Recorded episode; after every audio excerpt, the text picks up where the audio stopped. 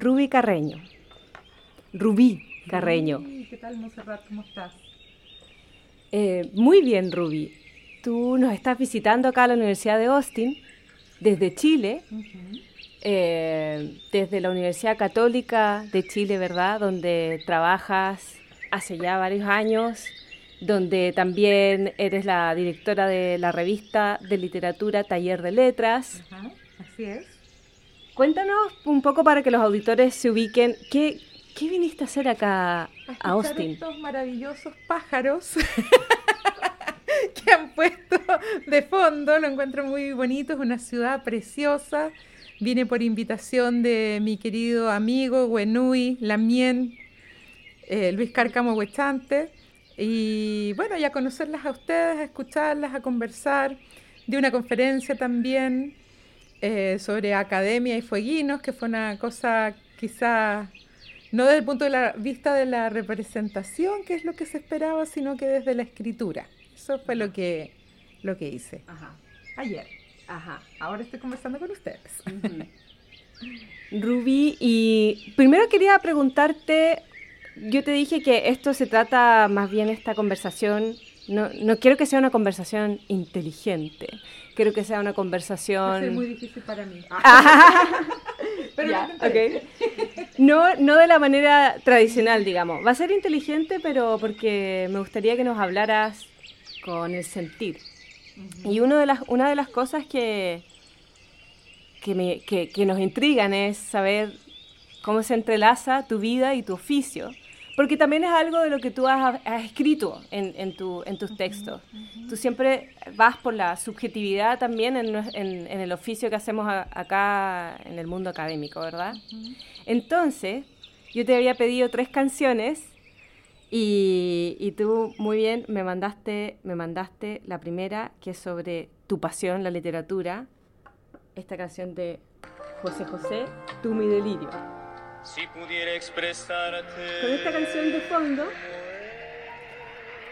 Y con esa emoción en tu cara, cuéntanos un poco más sobre tu pasión. Ay, me dan ganas de ponerme a cantar. Canta. Gran José José, maravilloso. Ustedes saben que los mexicanos se dividen entre los eh, Juan Gabrielistas y, los, y los que aman a José José. Yo me gustan los dos. Pero no tengo por qué decidir. Oh, qué linda canción. Escuchen un poco, yo creo.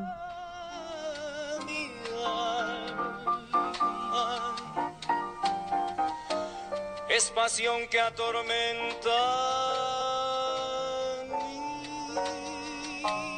mi corazón. Bueno, la pasión no, no atormenta el corazón, sino que lo, lo alivia. Ahí está la idea de que la literatura puede ser un espacio de sufrimiento, que duele escribir, y eso son como herencias de la escuela, en el fondo, que uno lo obligaban a, antes que no se escribía con computador, uno sacaba como una especie de callo, de callo del estudiante, y, no, pues no, es, no se trata de eso, es, eh, es la casa la literatura. ¿Cuándo, ¿Cuándo partió tu pasión por la literatura? O sea, esa anécdota, esa imagen, ¿Cómo, ¿Dónde en tu biografía, en tu cabeza está esa primera imagen de esa pasión? Eh, mega freak. no imiten, no lo hagan en sus casas. Yo me acuerdo que me bordaba eh, en las manos.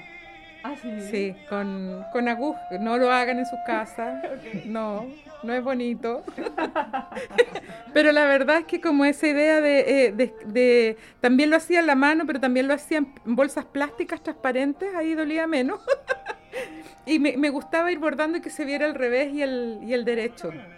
Esa, y bueno, como en mi casa mi mamá era una intelectual, profesora, no había ni, ni muchas agujas, ni, ni mucho... Había muchos lápices, pero esta cosa como de, de pasar la escritura hacia la yo, creo que es bastante eh, raro, pero eso es lo que yo hacía. No me dolía tanto, ¿eh? si uno me escribía en las manos, eso me gustaba, o me rayaba. Eh, ¿te, bordabas palabras a, las manos? Sí, no palabras como que colores. Es extraño, lo podemos borrar. Pero me encanta, me encanta que, que, esa imagen para ti tenga que ver con la literatura, porque, porque claro, o sea, alguien podría decir, no, pero eh, un libro, qué sé yo, pero tú estás hablando de bordarte las manos. O sea, me encantaba. Y también, bueno, me aprendía los cuentos de memoria, entonces yo tenía tres años, todo el mundo juraba que yo sabía leer, porque, porque es la oralidad, de aprenderse las cosas de memoria, y mi papá no sabía mucho leer, llegó hasta quinto básico y tenía dislexia, pero él tenía una gran intuición poética de la realidad y escuchábamos también a Miguel Hernández en Solo 70, donde la poesía se, se musicaliza en esta idea de muchos cantantes de los cuatro de Chile, ¿cierto? De llevar los poemas a las casas a través de la música y yo escuchaba esta música con, con mi papá. Esa, esa también es tu otra pasión, la música. Sí.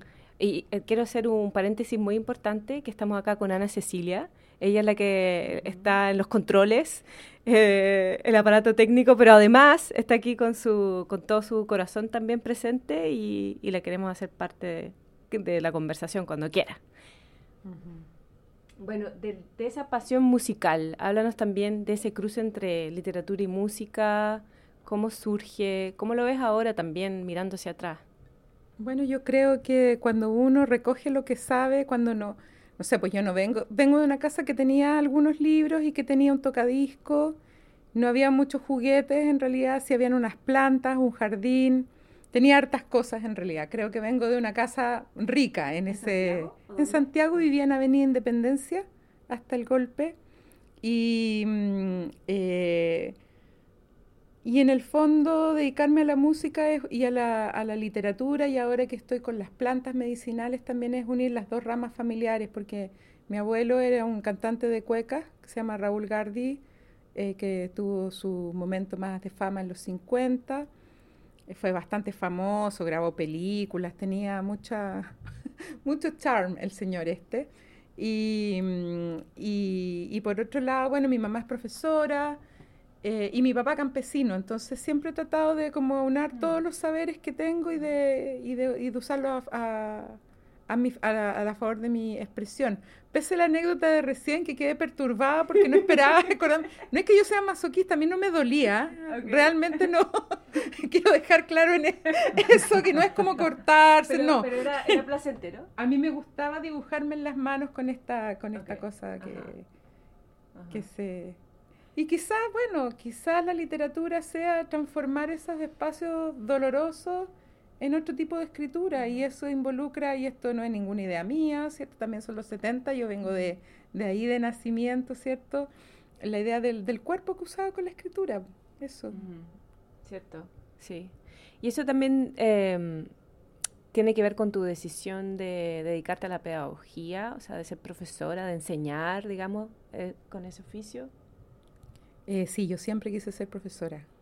O sea, me da un poco lo mismo en que fuera, pero es que la admiración por mi mamá, yo creo, y, y poder eh, tener algún tipo de transformación en el mundo es como siendo profesora, aunque, aunque sea en un espacio tan eh, conservador como puede ser la escuela o la academia.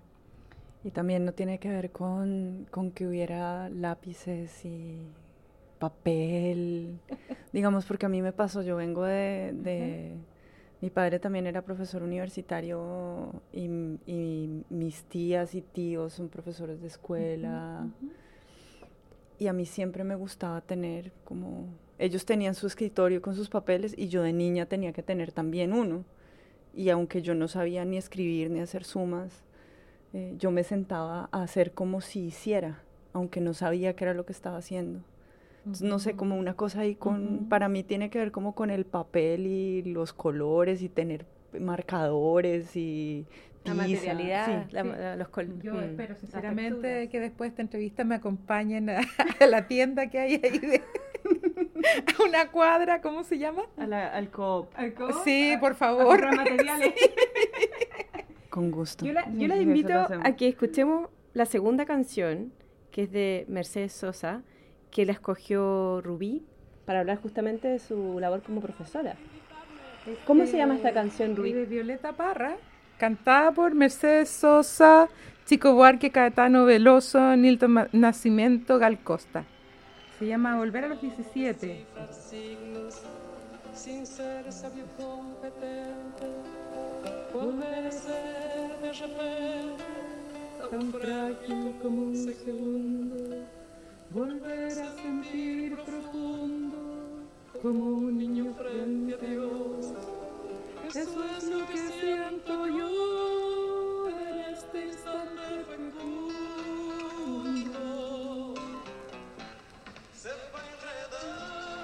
Bueno, yo tenía un proyecto secreto que era, se llamaba, pero era bien secreto, Venus en la Academia. A ver, queremos saber más de eso. Hace dos años estaba con esa idea en la cabeza y era cómo hacer de la, de la práctica academia un espacio para el amor. Que esa fuera mi revolución. Ah, yo siempre tengo un lado adolescente guardado en mis cuadernitos, mis cosas, y yo quería hacer eso. O sea, estaba como toda la gente quería ser inteligente y mostrar sus saberes, y yo quería, yo quería realmente enseñar desde esta pedagogía más, más amorosa. Ajá. Y bueno, el amor es un maestro, el amor es un maestro y además está la idea de trabajar con gente muy joven. Entonces también uno, hay una película que me cuesta pensar y escuchar la música al mismo tiempo porque me, me voy con la música, pero hay una, esa novela, La importancia de ser invisible, ¿la conoce? No, ¿de quién que tiene una película también, que son unos jóvenes como en high school y es la historia de un abuso sexual, pero no se sabe sino hasta el final. Y la protagonista dice en algún momento, una de las protagonistas dice, esa gente que tiene 18 años y se olvida que tuvo 17. Entonces, yo pienso que uno siendo profesor no se debe olvidar nunca que, que tuvo 17 años o que tuvo 20 años. Y también dice la parte, mi paso ha retrocedido cuando el de ustedes avanza. También ser profesor es, es saber dejarle el espacio a otras personas, a los que vienen. Que no significa eh, postergarse o tratarse mal, sino que para ser profesor, sobre todo universitario, hay que saber compartir el escenario. Y por eso también escogí esa versión que es colectiva. Claro. Y, y hay otro verso que me gusta que es lo que puede el sentimiento no lo ha podido el saber, ni el más claro proceder, ni el más ancho pensamiento. Y eso tampoco se debe- creo, o sea, no sé si tampoco, también me anima. O sea que al final, yo cuando empecé a hacer clases soñé eh, con esa pesadilla que tiene uno que está haciendo clase delante de todos sus profesores, delante de todo el mundo, y que es una, una especie Ajá, de... ajá. ¿La han tenido ustedes o no? Sí. Claro, es una- un clásico. Y estaba haciendo esa clase magistral, pero de repente me di cuenta que no era una clase, sino que era como una discoteca y tenía luces. y una voz me decía, ¿sabes que tus alumnos quieren que les enseñes, pero también quieres que, lo, que los quieras? Ajá. Que eso es lo mejor que puedes hacer por ellos y que eso sea genuino. ¿Cuáles serían...? pero es una cosa Sí. importante, unido a- por lo que nos une, que es el amor por la literatura. Claro. Ese es la, ese es el piso. En ese sentido también, ¿cuáles serían dos lecciones o dos consejos, más que lecciones, que nos podrías dar con- eh, de, de tu pedagogía de Venus? persistir y saber que en el fondo todo el, todo el mundo quiere eso. Hasta el más eh, cruel animal dice, susurra su dulce trino. O sea, a veces uno, sobre todo siendo mujeres jóvenes como ustedes, pueden encontrarse eh, algunas personas más rudas, más, más feroces, ¿ah? pero en su corazón quieren que los vean con amor igual. También con respecto a la literatura o a, o a lo- a los objetos de arte o las expresiones artísticas, ¿cómo te relacionas con amor con, los objetos que tú, que tú estudias? Tú dices, he tenido novios. Así como literalmente. Bueno, sí, sí, ocurrido, alguno que haya ha sido una obra de arte. Pues le lié con un payador una vez, debo reconocerlo. Pero me refiero al... Está interesante de un payador, pero, pero me refiero a que, claro, porque hay muchas veces que la academia nos obliga a, a pensar, ¿cierto?, de manera científica, diseccionar y qué sé yo, eh, estos cuerpos, digamos, eh, literarios o artísticos. Entonces, ¿cómo, ¿cómo tú le das la vuelta a eso si es que lo hace o No cuál hay es tu... objetos de estudio. Ok. No hay objetos de estudio, eso es una es una fantasía, es una perversión. Yo incluso dudo de que haya objetos. todo está animado y todo está vinculado y todo está relacionado, entonces yo no, no creo mucho en los objetos y menos en los de estudio. Eh, yo conocí una, una antropóloga que tiene un libro precioso que se llama Las plantas mágicas de la costa valdiviana y ella me dice que ella hace autoantropología.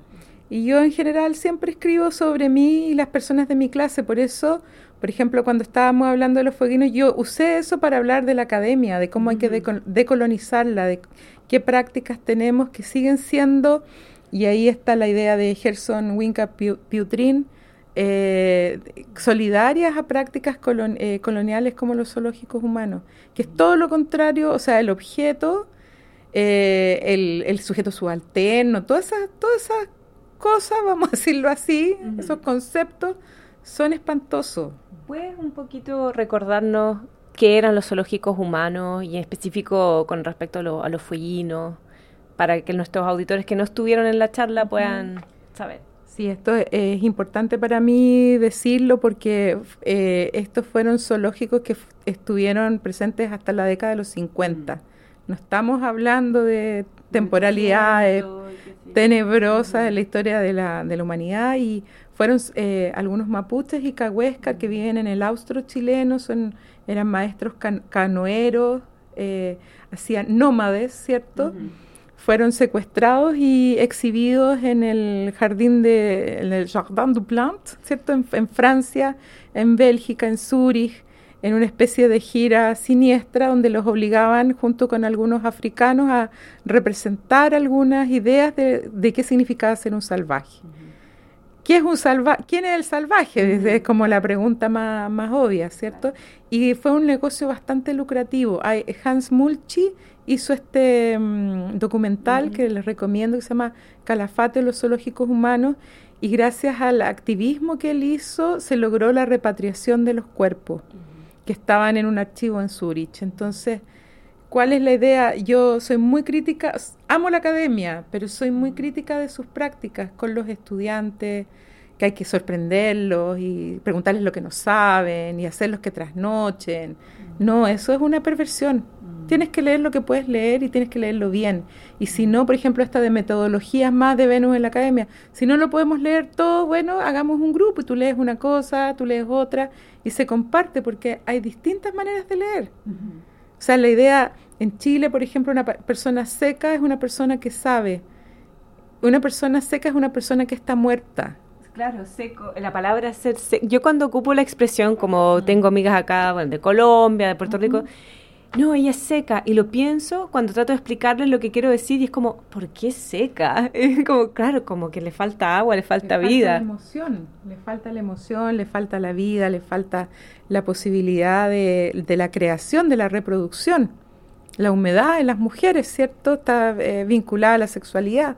Alguien seco tiene que renunciar a todo eso. No pienso, no estoy dispuesta, ni quiero que mis alumnos ni mis alumnas lo entiendan así. Ahora tiene sus costos porque hay un adiestramiento escolar desde del, del, sometimiento. Esa es la, esa es la verdad. Entonces, bueno, a mí me, me ha ido resultando en todo caso, ¿eh? me ha ido resultando esta idea de, de, tiempo de la colaboración, porque el amor suena como yo le pongo Venus y es como hippie, pero la idea es la colaboración en la academia, que es lo que hacemos con Luis, por ejemplo, nosotros colaboramos mucho. Y que la verdad que el mm. conocimiento se genera de manera colaborativa siempre, mm. nunca es algo individual. Así es. Mira, Ruby, esta, esta canción cantada por Pete Seeger y Víctor Jara. Escucha, no mira. Es Pete y Víctor Jara la canta en otra versión. Ah, ¿Ya? Una pequeña precisión. Okay. Pero él es el autor. Ya. Está haciendo una introducción bien larga. Puedes avanzarlo, conoce toda Norteamérica esta canción. ¿Es esto lo que, lo que tenías en mente? Porque esa es, esa es, eh, no, esa es la traducción. No, no, Cuéntanos un poquito por qué elegiste esta canción. Esta es Si tuviera un martillo, tocaría en la mañana mientras la buscas tocaría en la noche por todo el país. Bueno, eh, esta es una canción norteamericana que ha sido eh, emblema, símbolo de muchos eh, movimientos de derechos civiles desde los 70 en adelante. Ha sido resucita ¿eh? Ah, como que, no sé, pues los Simpsons la, denigran así, va así como a la parodia, queda en el suelo. Muy ah, estilo. canta una canción ahora de protesta, está el escoba en el mundo, canta una canción y es como que desde esa desde ese humor así como South Park o de los Simpsons sería como, no, no funciona. Pero yo, eh, yo he vuelto a los 70 eh, porque era, eh, es la época del compromiso, de, pensar que uno debe tener o puede tener o, necesita incluso tener un, compromiso eh, político o micropolítico. No, no. Ahí está, ahí está Víctor Jara. Y ahí está la versión acuecada, pues, o sea, como... Tiene muchas versiones. ¿Qué cosa? ¿O no? Sí. sí, tiene muchas versiones porque se cantan las marchas, entonces... Tiene la canción, tiene la versión más beata, más así como más de iglesia. Si tuviera un martillo, así ¿Cuándo conociste tú la canción? Uh, en los 80, pues las marchas de los sí. Contra Pinochet. ¿Iba a las marchas? Entonces era, muy cobarde, o sea, iba a las marchas, sacaba un pie a la calle, venían los carabineros, salía arrancando y me ponía a ver la tele, lo veía en las noticias. Es peligroso igual. Sí. o sea, claro que sí, es poner en riesgo la vida, sí. Pero el compromiso, como que ahora el compromiso siempre ha sido importante, pero, pero hoy parece ser como una urgencia, ¿verdad? Este, ante el peligro debemos unirnos para defender la paz. Y ustedes que están viviendo en Estados Unidos lo saben. Hay una amenaza de guerra y esta generación logró de alguna manera parar una guerra. Con todo lo que ha sido denigrada después y ridiculizada, esta generación, Víctor Jara perdió la vida. Parece ser que el mensaje pacifista es el menos tolerado por la industria de la guerra. Y también eh, acá John Lennon, ¿cierto? Entonces... Eh, casi toda la gente que ha arbolado esta idea de irse contra el, contra el capital, contra la empresa, encuentra rápidamente a alguien que quiere eh, matarlo, digámoslo así brutalmente. Ese es el, el, libro Avenida Independencia que escribí de eh, ver los aspectos más gozosos de la resistencia, las fiestas de toque a toque, la música, ¿cierto? Eh, con toda la pena el canto nuevo hacía sus peñas, tenía igual vinculado a cierta, eh, cierta felicidad, ¿ah? cierta felicidad que da la música, aunque sea triste, ¿no? El tener como tener una causa en común, digamos, o sea, tener como un, sueño, es que esas palabras es, lamentable que, han sido tan... eh, eh terminan siendo como caricaturas hoy día, pero es cierto que hay que retomar esa energía, esa, como fuerza vital, que es simplemente decir como no, yo no quiero vivir de esa manera, quiero vivir de esta otra manera y somos muchos y, y, nada, y hay que hacerlo. es una cuestión de, supervivencia, de amor por sí mismo y por los demás. Sea, que hay una guerra, nos va a afectar en el sur. Si, hay, si hay una guerra, eh, la van a hacer fuera de Estados Unidos, pero también va a afectar a la ciudadanía norteamericana y va a morir mucha gente inocente si hay una guerra. Y las únicas personas que estamos en un espacio de privilegio que nos permite pensar qué canciones nos gustan, que cómo éramos cuando chicas, eh, todos tenemos esos escapes, quizás hasta la mujer que está en una maquila se puede evadir, por eso está la literatura oral, que es la que se hacía cuando se trabaja, no, no es privativo de nosotros los intelectuales tener este tiempo, eso es una arrogancia, pero sí lo tenemos, más menos, más menos entre la administración y todo, entonces sí yo creo que las personas sintientes y pensantes eh, de todas partes del mundo, algo tenemos que hacer en este momento concreto para evitar esta guerra. Yo la veo inminente. Tú dices como una guerra mundial, pero de otra manera, digamos. Cifra, o sea, como que se, que se materializa de otra manera. Es distinta, pero las personas inocentes van a morir igual si no hacemos nada. Muriendo. Están muriendo. Están muriendo ya, o sea, violentamente, o, o, viviendo de manera muy precaria, muy triste, muy violenta. Sí. Sí, es triste. Y ayer tú nos hiciste un llamado en el fondo, eh, parte, tu, tu ensayo era un llamado también a nosotros a, posicionarnos vitalmente, no solamente como intelectualmente o en papel. ¿Entendí bien el mensaje? Era eso. Bueno, lo lindo es que cada uno entiende cómo, cómo le llega, pues, pero sí, o sea, que de repente no... Claro, estos son movimientos enormes los que hubo en los 70, ¿cierto? De muchos jóvenes que estuvieron, que, que perdieron su vida también. ¿ah? perdieron su vida no solamente por haber ido a la guerra, sino porque se interrumpió el país o, en el, o el coletazo que tuvo en el cono sur de las guerras, de, de los distintos golpes de Estado que fueron coletazos de la Guerra Fría. Lo que quiero decir es que es imposible que no nos afecte y creer que no va a suceder porque no lo vemos o que porque pasa en otra parte no me va a importar ni me va a tocar la puerta es una falacia. Eso quiero dejarlo bien claro. Y lo segundo es ustedes que están haciendo sus tesis doctorales, tienen, tienen su canción de paz, puede, puede, o la están haciendo. Si uno ya corrió todos los riesgos al estudiar literatura, ¿qué vale? O sea, yo no quiero que, que nadie muera, así a lo Víctor Jara, ni, ni, ni, mucho menos, no hay por qué... Pero qué necesidad, dice Juan Gabriel. ¿ah? Al revés, al revés, ¿cierto? Pero, pero sí uno puede uno como profesora, como escritor, las palabras no caen en el vacío y alguien puede escuchar. Por, por, lo menos, incluso la gente que está convencida pero que duda, alguien puede escuchar. Las palabras no caen en la arena, repetía tu, tu ensayo ayer. Sí. Y no, no cayeron en la arena, ¿cierto?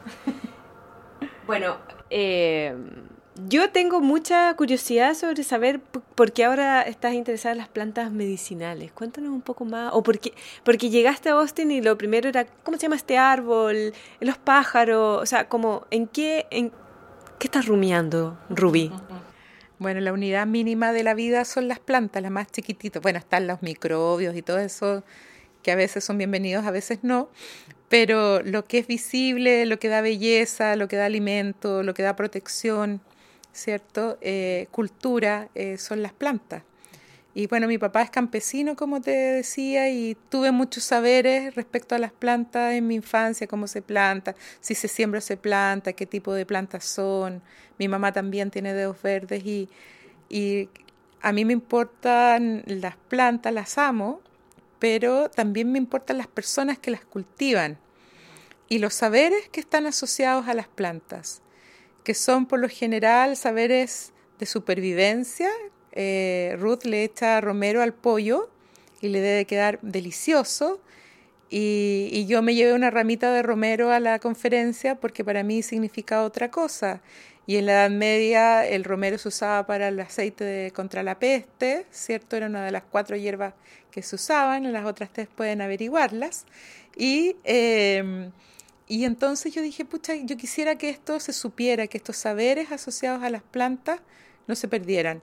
Y me di cuenta que, que quienes cultivan esos saberes, nunca mejor dicho, la palabra cultivar, eh, son personas que son consideradas malezas, ¿ah? como indígenas, mujeres, pobres, ¿cierto? Eh, todo el mundo, eh, también las mujeres aristócratas te van a dar una agüita para el dolor de guata, ¿cierto? De vientre pero, pero quienes saben esto no, no son personas cuya vida valga mucho en este momento. No a mi juicio, por supuesto. Entonces yo dije, bueno, si hablo de... Y la literatura a veces tiene la función de ser como la sepultura de las cosas, es la nostalgia imperialista de la que habla Renato Rosaldo, ¿ah? de vamos a hablar de los países que ya destruimos. Todavía esto no está, todavía hay belleza, todavía quedan estas plantas, todavía están estos saberes, todavía están estas personas. Y la literatura puede, eh, no solo, puede ser la mano en la frente todavía. O sea, nosotros no vamos a hacer un cambio espectacular, no vamos a descubrir el remedio contra la diabetes, pero yo creo que sí. Yo creo que desde la literatura se puede saber cuál es el remedio contra la diabetes. ¿Qué libro te salvó, Ruby? ¿Qué libros te han salvado? A mí me gustó Crónicas Marcianas, yo creo que por eso estudié literatura de niña, pero más que nada las canciones. Las canciones son mensajes, mensajes, medio, medio lapsus. No iba a decir que eran mensajes de los ángeles, pero... Eh, son mensajes. Entonces, no sé si ustedes han despertado con una canción pegada en la oreja a veces en la mañana, a veces, ¿no? ¿Nunca? Son mensajes de los abuelos, de, de, los, de las abuelas, de los maestros, ¿cierto? Desde mis creencias que no tienen por qué ser la creencia de los demás. Pero ustedes querían terminar con una cumbia, me dijeron, ¿verdad? ¿Cuál sería esa cumbia? Busquémosla para que terminemos. Loca. Loca, loca. De Chico Trujillo. ¿Quién es Chico Trujillo? ¿Por qué te gusta tanto? Chico, Tru- mira, me gusta esta cumbia en especialmente, especialmente porque era una cumbia que se tocaba en las marchas del 2011. Yo escribí en Avenida Independencia un capítulo entero dedicado a este resurgimiento de, una, de un colectivo, de una esperanza, de una lucha también a las últimas garras de la dictadura que, tiene, que se han metido en educación, en, en la salud, ¿cierto? en las pensiones. Y, y el estribillo es notable porque lo que hay que vivir... aquí lo vamos a escuchar. Además, mira, aparte de lo político y del estribillo, que es los sueños hay que soñarlos y hay que vivirlos, está la cuestión de la masculinidad, po. Porque siempre los, los hombres así, bueno, las mujeres son locas, son brujas, pero esta es una loca, una loca amada, o sea, te volviste loca porque me amas. O sea, toda la cuestión como del, del sentimiento, como dice. Y además, los que, los- los- a los que más les gusta esta canción es a los hombres. Tú les ponías en una fiesta y empiez- empiezan a pensar en su loca. Es loca, pero es mía, así como... Eso es bonito, que le dé las gracias a la loca. Ahí yo, ahí yo me apunto con ese gesto. Sí, pues como este movimiento estudiantil que parecía una locura en un momento, estos niños tan jóvenes, yo les doy las gracias, le volvieron a dar, eh, capaz que me emocione. Mucha... se agradece, ¿verdad? No, es la cordura. La cordura. La cordura que en, que en el contexto, en ese contexto se veía como una locura porque mi generación que fue tan castigada no tenía miedo de cruzar la calle. O sea, de ver que toda esta gente sale a la calle cantando con, con otra estética, ¿ah? con otra visión. Eh, sí, pues dejar afuera la mochila del dolor, decían eh, la banda Conmoción. Un poco de, un poco de carnaval para... Claro, y ahí acuñé la la idea de la fiesta lúcida en ese libro que escribí. La fiesta lúcida. El amor lúcido, ¿cierto? Ese que no, no que tú amas al otro y, te sigues amando a ti mismo, a ti misma, y sin perder la, la distancia, ¿cierto? Eh, evaluativa. El amor lúcido, El amor lúcido evalúa, pero con cariño. claro. Y, y la fiesta lúcida o la fiesta consciente, que esta, esta tan buena prensa que tiene el dolor, la culpa, eh, quedarse pegado. Y en realidad, no, no, o sea, realmente uno, uno puede protestar y hacer una, una crítica o una acción en el mundo desde, el- desde la cumbia. Por eso me gusta lo que, lo que estás traba- trabajando. Mm. Sobre todo, Ana Cecilia, sobre todo que, por ejemplo, tú dices Colombia, dices, te- métete a Netflix, el de Chile, y todas las cuestiones sobre Latinoamérica son, son narcoseries. Claro. Entonces, ¿cómo no va a haber otra? Y, y es, y es en el fondo la necrofilia de- del- del primer mundo que se proyecta en nosotros. Es eso, no ¿cómo Colombia va a ser solamente eso? O Chile, que se siente tan limpiecito, fue la Sayek Valencia y dijo, bueno, porque ustedes son los que lavan el dinero. Y todos nosotros y nosotros, claro, probablemente sea así. ¿ah? Entonces, claro, está, está la Santa Muerte, pero también está, está la fiesta, está otras posibilidades de vivir. Sí. La buena vida. Vivir bien. Sí. El, el quime común, Exacto, sí. el buen saber de los mapuches, ¿no? Ajá. Rubí, te queremos agradecer. Ana Cecilia, ¿algunas palabras finales? ¿Quieres? No, yo estaba pensando en, de pronto, en comentar esa relación un poco con, entre la música y la escritura. Ayer en, algún momento de la charla decías que todo el mundo tenía una canción y a mí esto se me ha quedado en la cabeza todo el día y la noche y esta mañana. Como, ¿Cómo te imaginas tú ese canto en la escritura? Y una vez soñé que quería que mi vida fuera un mandala de paz. Y que yo iba a escribir todo. Ya, menos mal que he progresado desde rayarme las manos. gracias, gracias. y yo me, en este momento me imagino una canción de paz, o sea, me gusta mucho Charlie García. Eh, si, esta armonía te ayudara a creer, si esta armonía te ayudara a tener fe, eso es lo que yo quiero hacer más que que la gente piense que soy inteligente o que escribí estos libros. Yo le decía a Luis, es que en los campos hasta las palomas son inteligentes, si uno está acá ya no tiene que probar eso, tiene que probar otras, probar en el sentido de degustar, de dar a probar, no de demostrar otras condiciones del ser humano, ¿cierto? Otras habilidades, la capacidad de trabajar en equipo, la capacidad de tener esta casa que tienen ustedes en este lugar donde me están haciendo la entrevista con tecito, con un sofá, ¿cierto? Y de renovar esta idea del que el conocimiento es doloroso o que hay que esforzarse demasiado para hacer algo, eso es mentira. La gente talentosa lo puede hacer perfectamente en media hora y se da 15 vueltas y lo corrige 80 veces porque le enseñaron que era difícil y no es difícil. Requiere trabajo, no digo que no, pero eso no tiene por qué ir eh, con sangre. Eso es como lo que yo intento enseñarle a mis alumnos, que serán profesores en el futuro. Y yo entonces pienso así como, y cuando yo sea viejita, entonces lo que uno espera que la profe va a decir, me van a venir a ver así con una manzanita, una flor. No, yo voy a estar, ¿sabes dónde? Los veo. no es necesario. No es necesario. Exacto. Y con esa risa ya despedimos esta, esta entrevista. Gozosa, una entrevista gozosa. Sí.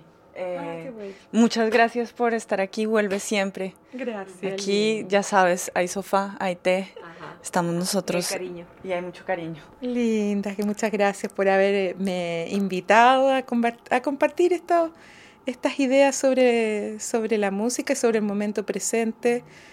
Eh, los que estén escuchando, todos tienen palabra y tienen su canción y pueden hacer algo por la paz. Estás vivo y quieres seguir vivo y quieres estar, tener la tranquilidad de poder escuchar esa canción y para eso tienes que comprometerte con la paz. Muchas gracias.